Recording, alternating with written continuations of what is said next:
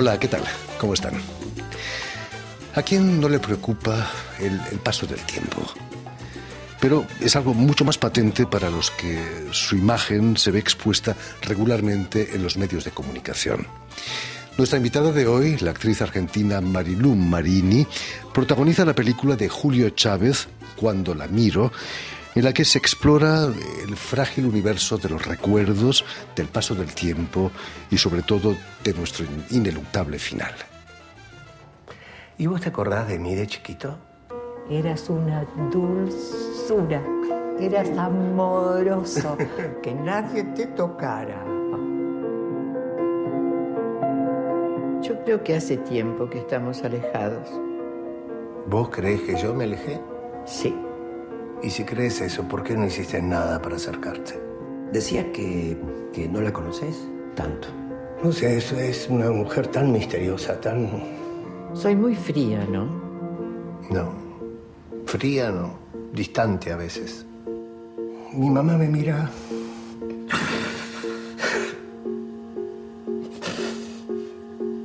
Ella no me mira como mira una mamá. ¿Para vos qué está pensando el tercero? No sé.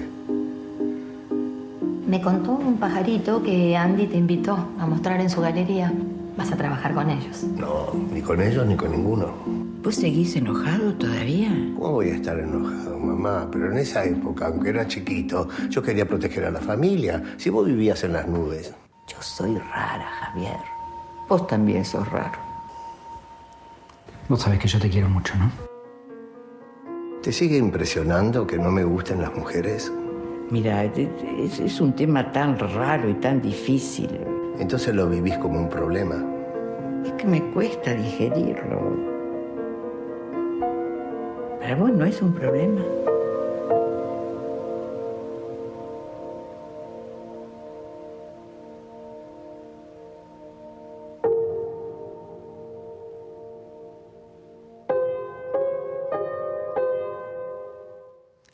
Y precisamente para hablarnos de esta película y de su inmensa trayectoria como actriz, de sus recuerdos también, Marilu Marini ha sido tan amable de, de venir, de volver hasta nuestros estudios. Muy buenas tardes. Marilu. Hola Jordi, ¿cómo estás? Encantado de recibirte de nuevo aquí en Radio Francia Internacional. Lo mismo digo de estar acá, encantada. Has venido muy bien acompañada por Ricky Pascus, perdón, Exactamente. productor de la película, nombrado oficialmente por el Senado de Buenos Aires, personalidad destacada de la cultura argentina. Uh -huh. Bienvenido también a Radio Francia. Muchas gracias, una experiencia muy interesante. ¿Qué, ¿Qué, se siente siendo personalidad destacada de la cultura argentina? Se siente el placer de una tarde llena de amigos y gente que habla cosas lindas de uno y que implica que pareciera que va a ser siempre así. No es siempre así, para nada pero es, es lindo. Es una gran responsabilidad al mismo tiempo, ¿no? Es una gran responsabilidad seguir gestionando, es una palabra que a mí me gusta mucho, porque creo que el mayor valor que tengo, creo, más allá de que soy director, eh, bueno, coreógrafo, maestro, es que soy un gestor, no sé si la palabra se utiliza siempre así acá, pero soy un gestor, me gusta facilitar las cosas, me gusta producirlas, y es la responsabilidad de no dejar de lado ese aspecto que tanto me apasiona, siguiendo la ruta de unir gente. Es imprescindible, sobre todo para el mundo del cine, ¿no? Es imprescindible para el mundo del cine y sobre todo en el caso que me compete, que es que tengo una productora de teatro y que soy un hombre de teatro, todo lo que aprendí gracias a eh, entrar con mi productora que se llama Rimas en el mundo del cine, porque no soy un experto productor de cine y sí soy una persona, no sé si experta, pero que conoce bien en sus años de vida el teatro. Pero me asocié con gente como Fernando Sokolovics, la empresa HCBG junto a Rimas y hemos llevado adelante esta película que es imprescindible porque no hay duda de que es un trabajo colaborativo. Por supuesto. Marilu Marini, hablando de recuerdos, la última vez que viniste al programa, hace solo 15 años, eh, estabas interpretando una cortesana más bien libertina en eh, Madame Sade, Madame de Sade. Estaba, de inter estaba interpretando en, en, eh, este, en Madame de Sade de Mishima a la madre de la esposa de Sade. Este, una mujer muy autoritaria, nada que ver con la cortesana este, libertina, no. libertina, sino al contrario, una, una, una, una persona muy eh, adherente de las reglas y muy, y muy crítica de la, del matrimonio de su hija con el marqués de Sade. Este, eh, lo extraordinario de, de, de, esa experiencia era transitar por el mundo de Mishima, donde eh, la fantasía, la perversión, eh, la mirada hacia lo que es moral y amoral se mezcla y donde hay una visión de justamente de esa moralidad, amoralidad, ética, estética completamente personal y completamente fuera del circuito de lo establecido. Terrible también.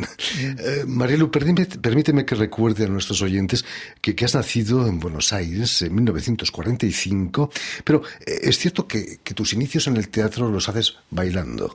Claro, yo al principio este, fui bailarina, no, no, no fui este, actriz.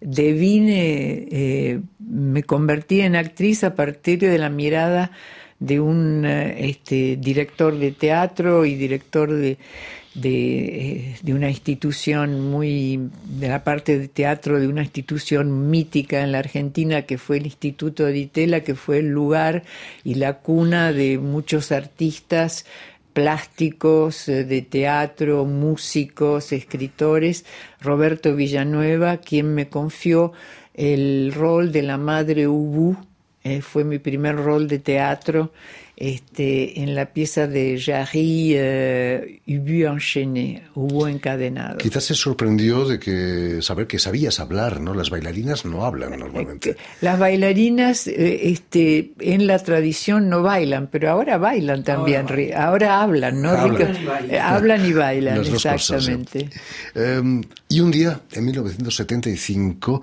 uh, un director argentino, Alfredo Arias, te pide que te unas a su grupo que tiene en París, eh, ¿Tienes recuerdos de ese día que te dijo eso? Bueno, fue eh, con Alfredo nos conocíamos justamente del Instituto de habíamos trabajado juntos, luego eh, yo volví a la Argentina, él siguió viaje a Europa.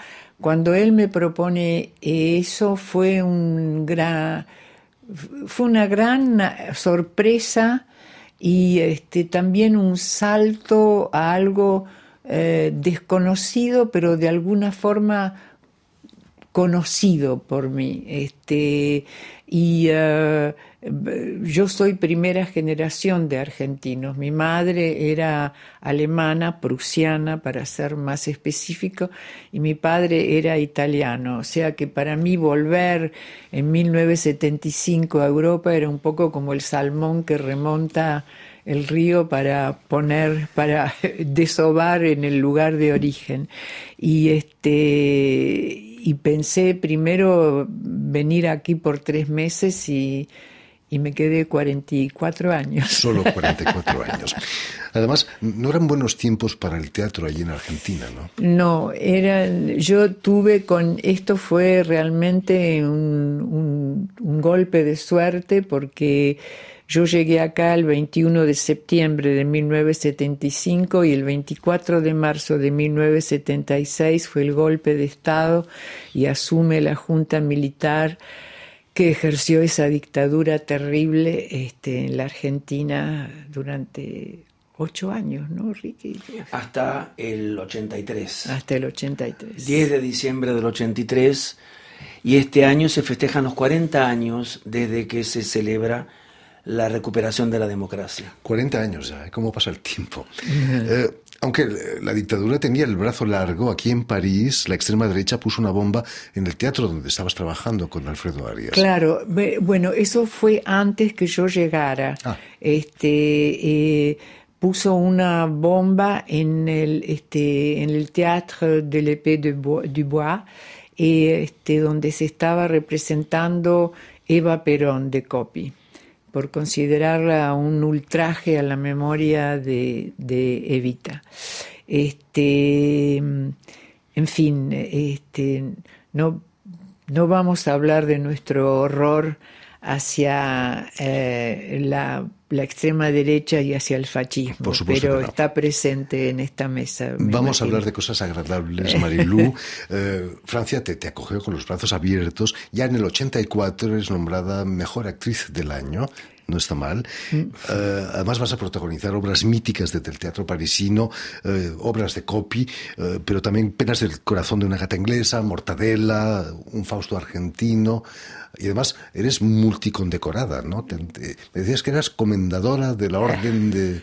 de... soy tengo el honor de haber sido condecorada por el gobierno francés como de, comandadora de las artes y de las letras y soy caballera, no sé cómo decirlo, de la orden del mérito, este, de la orden del mérito. Está bien, hay que emplear el lenguaje inclusivo, hay que decir ah, caballera del orden del mérito, naturalmente. Eh, de los múltiples premios y condecoraciones, Marilu, eh, ¿con cuál te quedarías? Con el amor del público y con, eh, con la comunicación que puedo tener este, con él. Me parece que es, ah, estoy honradísima de que el gobierno francés y que eh, instituciones en la Argentina como el CONEX me hayan premiado y el gobierno de la ciudad, etcétera, etcétera.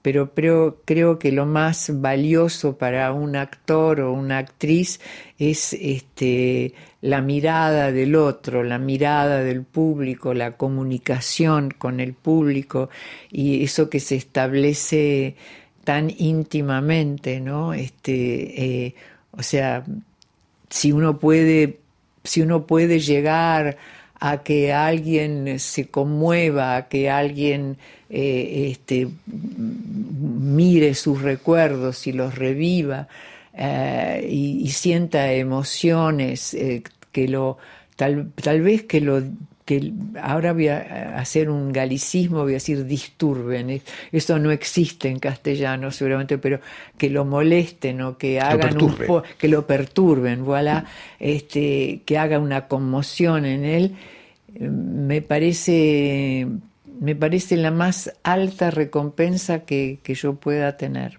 Sin el público no, no haríamos nada los actores. Eh, imagino que fue muy duro el COVID, no por la enfermedad, sino porque los teatros estaban vacíos. ¿no? Sí, el aislamiento y este, el deseo no cumplido, el deseo de no, no, no, no cumplido de, de, de estar en contacto con el otro, ¿no?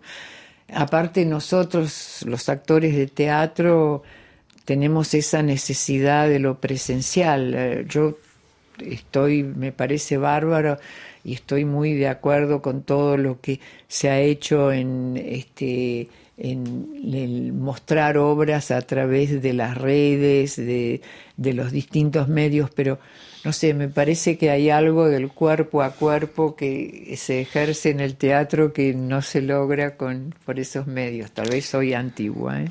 Cuerpo a cuerpo, que fue muy difícil, seguro, en el 2003. Viniste también para hablarnos de esta obra, cuando interpretabas Winnie en Ole Bonjour. Eh, ¿Cómo viviste esa obra?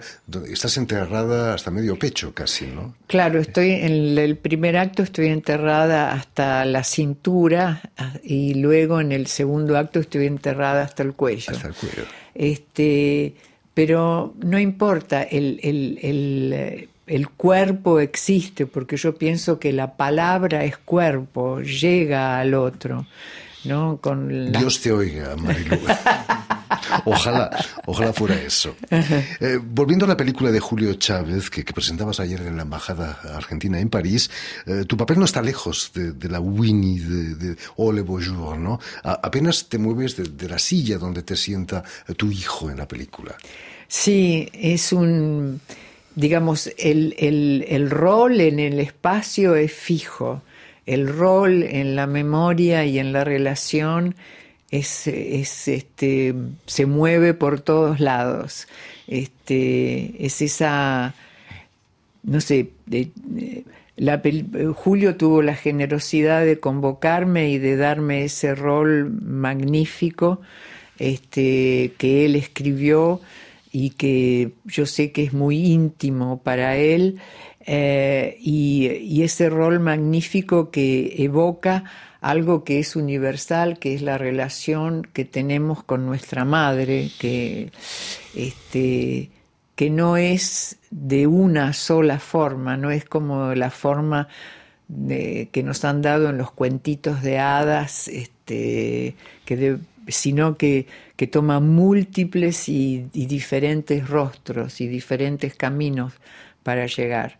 Este, el, eh, el rol de la madre eh, de Elena, que se llama así en la película, eh, de alguna, tiene de alguna forma algo que ver con Winnie, quiero decir, porque en, los días felices se, evoca, es el pasado el que siempre vuelve.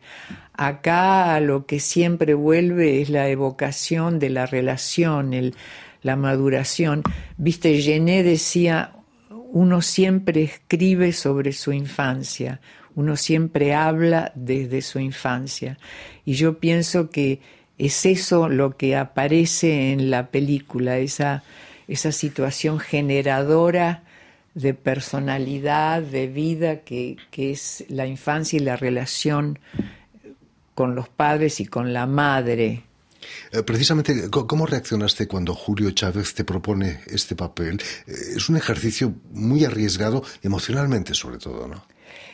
Em, yo con, porque a mí lo que me caracteriza es mi inconsciencia total y este y eh, lo leí y, mm, y me sentí fascinada por el, eh, por el personaje y me sentí, este, eh, no había posibilidad de decir no. Este, e, era algo que se abría ante mí como una puerta que me invitaba a entrar en un jardín, ¿no?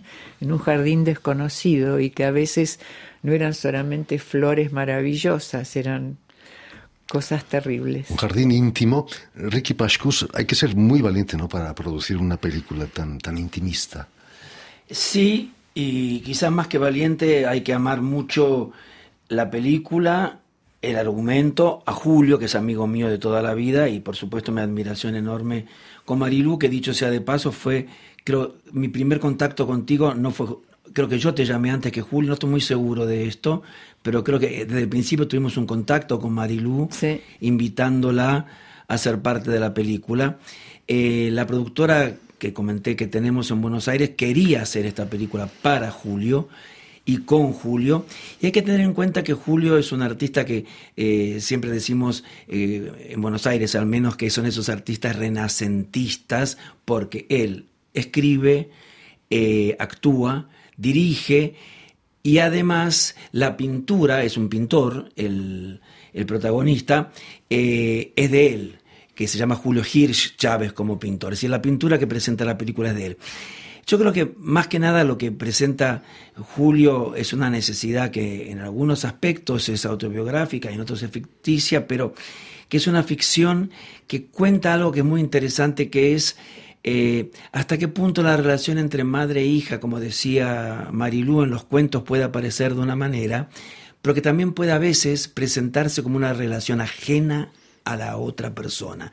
Y la relación entre Marilú y su hijo, o entre Elena y su hijo, es una relación que conmueve justamente por lo fría que es, o en todo caso, no sé si la palabra le va a gustar a Marilu fría, pero sí distante, y hasta qué punto son ajenos estos roles. Claro, con una película pequeña, eh, intimista, hoy en día en los mercados es más compleja. Sin lugar a dudas es más compleja, acá no hay que entrar con ningún tipo de metáfora extraña. En las plataformas es más complejo porque eh, es un tipo de cine que eh, en, alguna época era un tipo de cine muy recurrente y muy recurrido. Pero fíjate tú que yo ayer en la embajada sentí algo que no, sé si tengo la razón o no, porque no tengo una experiencia tan larga en la cultura francesa, pero hay algo de la cultura francesa que intuí ayer en la embajada que empatiza bien con la película eh, mejor que en otros lugares en que hemos visto porque están más dispuestos a la observación de lo íntimo. Eh, les interesa como tema de discusión, les interesa como reflexión. Y eso me ha, apetecido mucho porque todo el mundo salía con una opinión al respecto. Ingmar Bergman eh, es muy apreciado aquí en Francia en los años 60, ganó Cannes seguramente. Bueno, fíjate tú que en la Argentina Ingmar Bergman y mucho de su cine fue muy, yo creo que fue uno de los países que más ha valorado el cine íntimo. Son corrientes. En la Argentina hoy el cine íntimo no es de lo más eh, frecuente. Eh, hay un cine maravilloso de otros colores. Sabemos de la película 1985, sabemos de películas de humor, pero eh, son distintas. Marilu, Marilu Marini, no es sencillo el papel de madre. En la película, como decía también Ricky, te acusan de ser fría, distante. ¿Te has sentido identificada, tú que tienes una madre prusiana?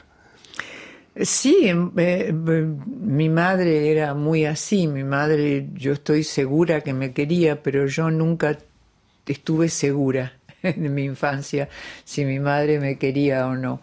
Este, pero sí, me sentí, eh, sentí que conocía a esa mujer, pero de todas formas, este, yo pienso que eh, nosotros, los actores, eh, siempre sentimos cuando tenemos un papel, este, un texto, el texto de un personaje, eh, que, nos, que nos llega, que nos conmueve, que nos convence, siempre sentimos que conocemos a esa persona.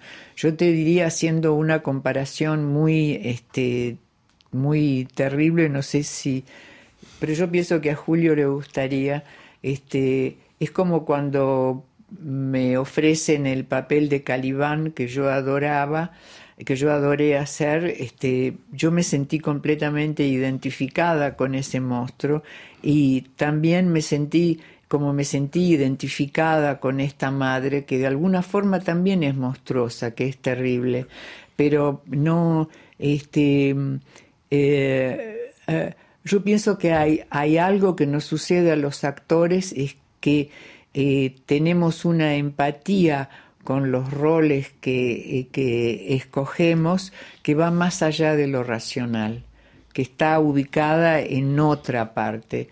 Y, yo no digo que es la inspiración, que esto, porque yo pienso que sin trabajo no hay resultado, pero hay algo que está antes del trabajo.